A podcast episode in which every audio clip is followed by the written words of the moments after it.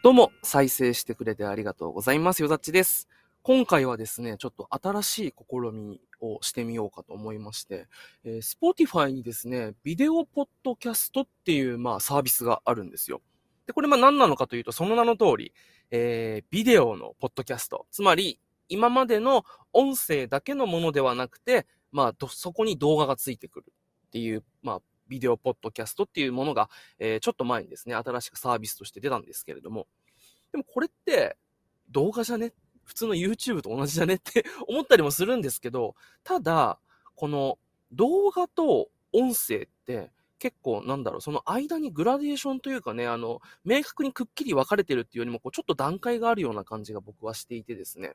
まあ動画、まあ実際に絵を見ないと楽しめないものもあれば、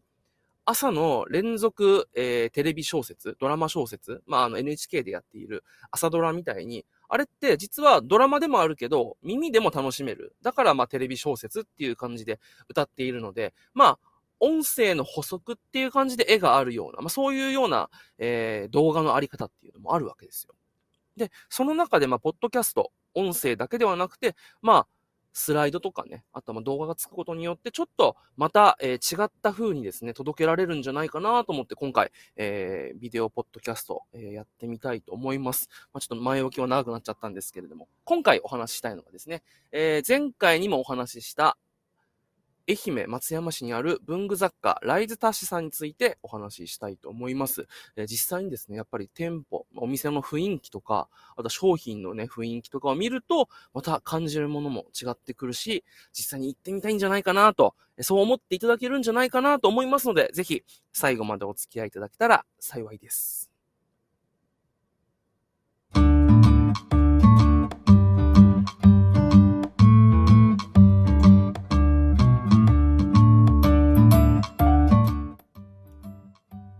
はい。というわけで、今回ご紹介したいのはですね、えー、愛媛県は松山市にあります、ライズタッシェさん。え旅をテーマにした文具雑貨、ステーショナリー雑貨を取り扱うお店なんですけれども、まあ、あの、文具雑貨好きはもちろん、ここはですね、もうトラベラーズノートユーザー、えトラベラーズノートを使っている人はぜひこの、えー、 Reise Tasche さん行ってみてほしいお店なんですよね。あの、愛媛に行ったついでに Reise Tasche さんに行くんではなくて、むしろこの Reise Tasche さんに行くために愛媛に行ってほしい。それぐらい本当に素敵なお店なので、ぜひ、えー、ちょっと今回、え最後までお聞きいただけたらと思います。えー、まずですね、愛媛県松山市駅からま徒歩10分ぐらいのところにあるんですよね。今回僕もあの、愛媛初めて行ったんですけれども、まああの、JR の他にですね、あの、伊予鉄っていうあの、可愛らしい路面電車、オレンジの路面電車がこうね、あの街中を走ってるんですけれども、まあこの電車に乗って松山市駅、えー、市の駅ですね、の方にこう行くと、まあ、そこからまあ歩いて10分、10分行かないぐらいのところにですね、えー、あるのが今回ご紹介するライズタッシェさんです。えー、高校野球とかでも有名な済美高校のすぐ向かいにある、えー、まあ文具雑貨店なんですけど、まあ、ドアに、えー、デカデカとこう飾られているアルファベットの R の文字がすごく印象的なお店なんですよね。で、まあ、ちょっとこう、外観からでは、なんて言うんだろう、店の中の雰囲気とかっていまいちこう、まあちょっとね、ガラス張りではあるんですけど、なかなかこう、ちょっと、えー、お店がこう、文具雑貨のお店っていうの分かってないと、ちょっとそういった、こう、看板とかっていうのが明確に出てるわけじゃないんで、ちょっと入りづらいかなと思うんですけど、中入るとね、本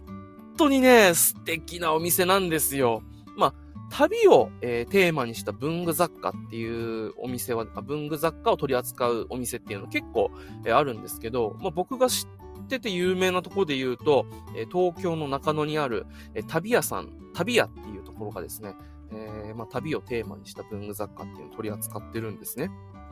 で、まあ、旅をテーマにした、まあ、モチーフにした文具雑貨っていうのがどういうものかってあんまイメージ湧かない人ももしかしたらね、文具雑貨あんまり、えー、普段触れない人とかっていうのはいると思うんですけど、例えば僕が好きなもので言ったら、えー、パスポート型の付箋とかね。あとは、まあ、なんて言うんだろう、こう、ちょっと世界地図を模した紙物とか、あとは、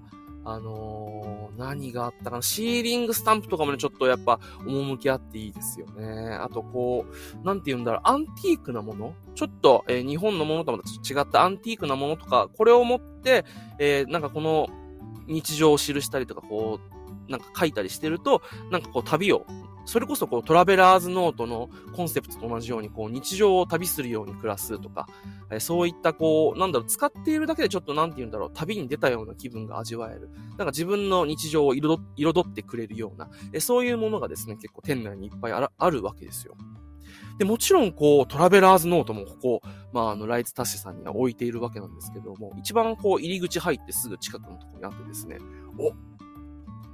いいじゃんと。まあ、トラベラーズノート好きからするとたまんないんですけれども、こう、まあ、店主の方とお話ししていると、まあ、あの、お店のね、この、まあ、開いた、えー、店長さんも、まあ、トラベラーズノートのヘビーユーザーで、で、トラベラーズノートって結構取り扱えるお店って限られてるんですよね。まあ、あの、ロフトとかハンズとか、ああいったまあ全国的な、なんて言うんだろう。まあ、雑貨店っていうんですかね。には、こう、まあ、あのー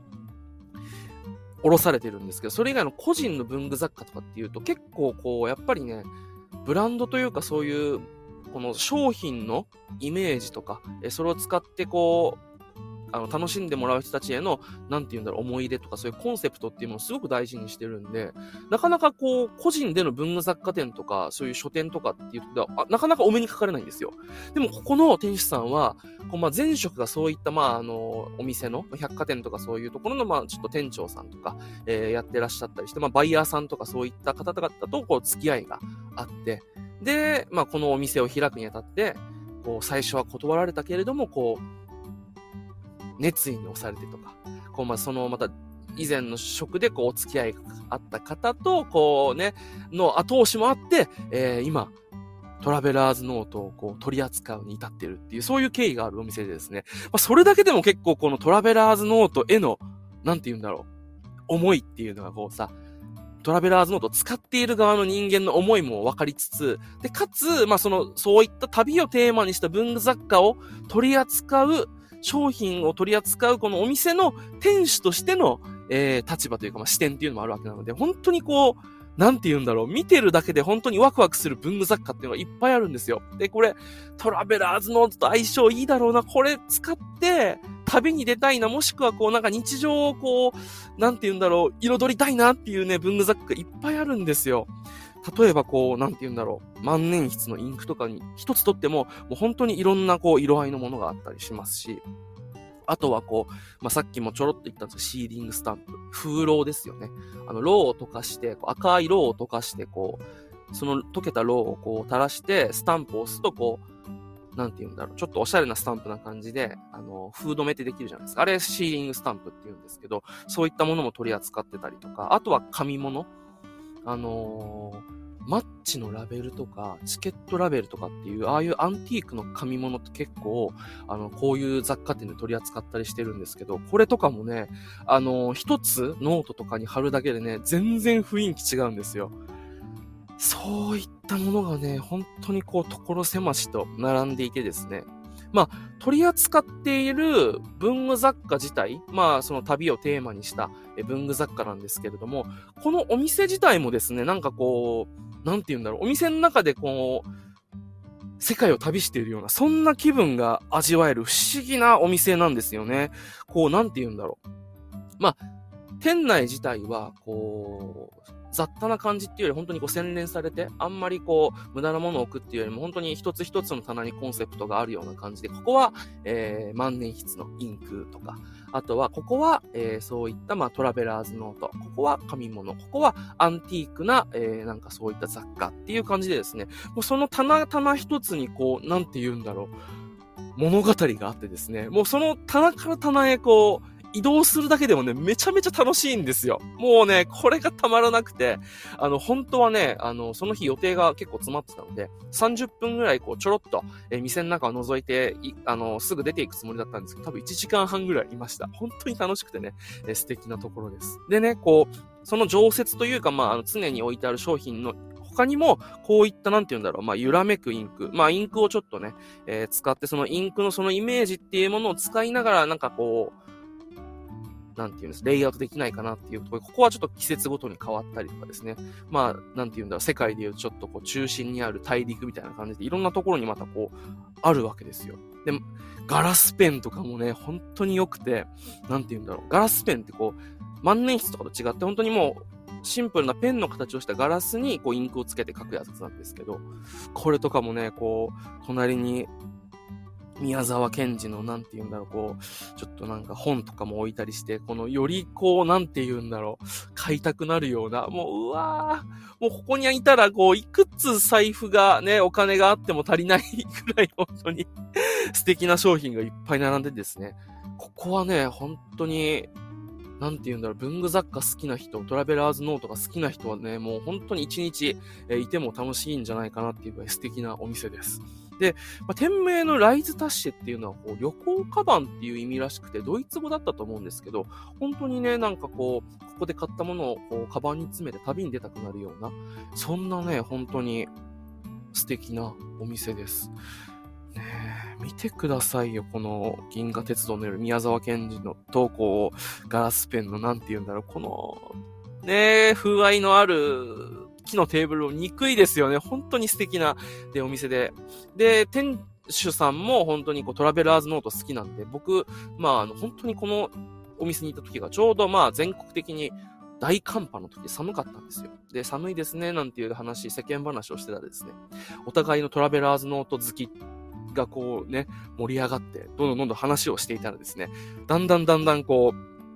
えー、あれもいい、これもいいっていう話が盛り上がって、で、ね、こう、お互いの、えー、トラベラーズノートを見せ合うみたいな形になっちゃってですね、僕、あんまり人にこう、手帳見せるのとかね、まあ結構、プライベートなこととか、まあそういったものも書いたりする時もあるので、ちょっと恥ずかしいんですけど、もうそれでもね、もう話が盛り上がりすぎて、えつい自分の書いた手帳っていうのを見せてしまうぐらいにですね、え楽しい時間を過ごしました。まあ、そういった意味でもですね、本当にトラベラーズノートユーザーの憩いの場ただ商品を、そういった商品を取り扱っているだけじゃなくて、トラベラーズノートを、えー、使ってる人たちが集って、そこでまたいろんな人と出会ったり、まあ、商品と出会ったり、そこからまたさらに、えー、ネットワーク、つながりが生まれたりとか、なんかこうお互い見せ合ったりして、で、お互いの書いたノートとかに触発されて、次、またちょっと、えー、自分はこういうのを書いてみようかなっていう、またちょっとこうインスピレーションが湧いたり、えー、より日常が楽しくなるような、そんな魔法をかけてくれる、本当にいいお店なんですよね。で、僕も行った時にちょうど、あのー、まあ、常連さんなのかな？あのー、まあ、お客さんが来てまして、ご婦人が来てたんですけど、まあ、あの、僕とその店主さんがおしゃべりしてて、で、このまたね、お店の方がすごくこう、柔らかい雰囲気でこう、包み込んでくれるように話すから、人と人をこう、つなぐのがうまいんですよね。で、このお客さんも紹介してくれて、で、3人で、もうね、本当に楽しく、なんかもう会って、10分もしないうちにお互いにこの手帳の話でね、盛り上がっちゃって、手帳を書く楽しさとか、で、大変だけどでもこう書いちゃうんだよねとか。で、例えば僕だったら時間がないので、あの、普段、こう、なんかこう、写真とか1日1枚、えー、その日の写真っていうのをピックアップして貼って、で、そこにちょっとメモ書きしたりとか。で、ただ写真貼るだけだとちょっと殺風景なので、マスキングテープ、えー、やったりとかするんですよって言ったら、ああ、それわかるって言って、私は、あの、その日、こう、あの、え、出会った素敵な言葉をこう、え、紙に、そのノートに書くんですよとかっていう話もしたりして、まあ、そういう、ああ、書き方もあるんだ。俺もじゃあそれやってみようかなっていう、なんかこう、ワイワイキャッキャした、えー、好き、あの、手帳好き同士のトーク。最高でしたね。で、本当になんかそういう、なんだろう。まあ、文具雑貨扱ってる商品っていうのももうそもそも素敵なんですけれども、この店主さん、そしてこの店主さんの人柄、あの、その、えー、作り上げたお店に惹かれたお客さんと、えー、出会いに行く、えー、交流しに行く場としても本当に素敵な、本当、本当に、あのー、なんて言うんだろう。ただのお店にとらば、と、とらわれない文化を発信する場というか、あの、そういった本当に素敵な場所なんですよね。だから本当にトラベラーズノート、えー、使っている方にはですね、ぜひ行ってほしいお店ではあります。そしてもちろん紹介するね、あの商品っていうのも本当に、もちろんまあそういった、あの、自身が使う、好きだから使っているし、それだからこそ、えー、こういうのあったらいいんじゃないかっていう提案とか、あそういったなんて言うんだろう、かゆいところに手が届くではないですけど、えー、気づきっていうのもやっぱ素晴らしくてですね、あの、今回、まあ僕は、えー、なんて言うんだろう、ノートと、えー、そういったなんかデコレーションするための、あの、紙物とか、そういったものを買いに行ったんですけど、もともとこう、もうね、いくら、えー、お金買っても足りないので、ある程度買うものを決めていくんですけど、今回紹介されたのがですね、下敷きなんですよ。で、極みっていうあの下敷きなんですけど、あの、書き心地をこう、まあ、どうしてもノートを使う僕らとかって、あの、こだわったりするんですよね。紙質とか、あと、書くものは、ペンなのか、万年筆なのか、筆ペンなのか、えボールペンにしてもゲルインキなのかとか、あと水性インキなのか、あとは油性なのかっていう、多分その紙とペンの相性っていうのをすごく考えたりすると思うんですけど、